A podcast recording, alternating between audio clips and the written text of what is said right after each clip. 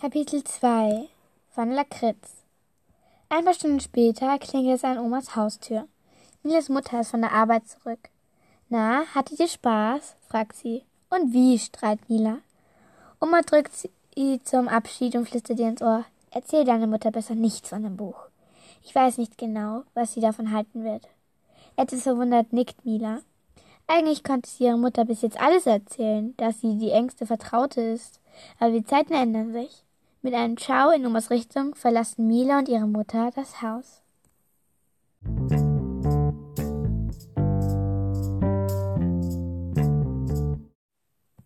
Kapitel 3 von Lakritz Es ist Abend geworden. Mila liegt im Bett und holt das erste Mal, seitdem sie zu Hause ist, das Buch Magical Stone Sky hervor. Bedächtig streicht sie über den Le in Leder gebundenen Einband und schlägt dann den Buchdeckel auf. Auf schon eher vergilbten Seiten beginnt die Geschichte mit einem Prolog.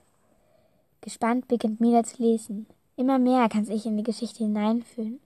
So ist es immer, wenn Mila eine Geschichte besonders fasziniert.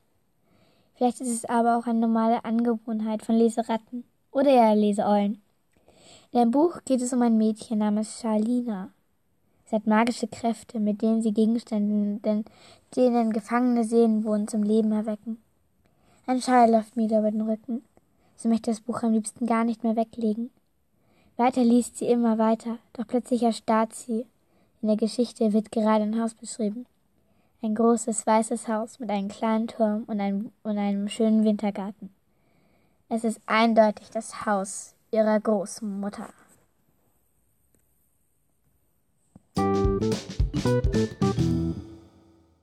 Kapitel 3 von Lilly, also mir. Am nächsten Morgen, als Mila an der Schule ist, muss sie immer wieder an das Buch zurückdenken. Sie hat es sogar wieder mitgenommen, damit sie weiterlesen kann. Warum ist nur das Haus ihrer Oma darin zu sehen? Also beschrieben. Wie sollte das funktionieren? Am liebsten hätte sie es am, am nächsten Tag ihrer Mutter erzählt. Sie hatte ihre Oma versprochen, es ihr nicht zu sagen. Sie wusste ja genau, warum Oma ihr das gesagt hatte. Ihre Mutter hielt nichts von solchen Sachen wie Büchern. Sie liebte zwar Geschichten, aber so alte Wälzer waren nicht ihr Ding.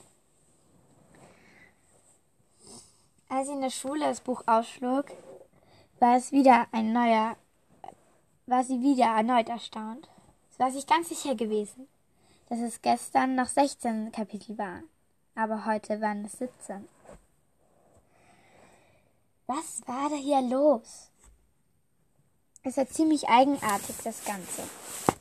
Vor allem, als dann auch noch ein Mädchen, mit, ein kleines Mädchen mit langen schwarzen Haaren am Schulhof auftauchte. Sie hat es noch nie in dieser Schule gesehen. Und ehrlich gesagt sah es aus wie Charlina aus dem Buch. Aber es konnte ja nicht sein. Genauso wenig wie es das Haus ihrer Großmutter sein konnte. Oder dass es mehr Kapitel gab. Es war unmöglich. Es müsste so etwas wie Magie geben. Ein Schauer lief ihr über den Rücken bei diesen Gedanken. Was ist, wenn das Ganze gar nicht erfunden war? Was ist, wenn das Ganze wahr war? Ja, das war's jetzt mit dem zweiten Teil von Stone Sky. Und ich will mich sehr herzlich bei Lakritz bedanken für diese wunderbaren zwei Fortsetzungen von meiner Geschichte, weil, wow, also ich finde den Schreibstil Schreibstil wunderbar. Also, ich habe diese E-Mails gelesen, habe mir gedacht, wow. So schön schreiben. So schön schreiben kann ja nicht mal ich. Oder, also, ich habe es gelesen und ich konnte nicht mehr aufhören. Ich habe ehrlich gesagt wirklich gehofft, dass sie weiterschreibt. Es war so, und ich meine das jetzt voll ernst. Nicht nur, weil ich ihr schmeicheln will, sondern ich meine das voll ernst. Es war wunderbar. Wirklich. Ich, es war, als hätte ich wirklich ein richtiges Buch in der Hand und würde lesen. Und es hat sich wirklich so angefühlt, als wäre ich Mila in dem Moment.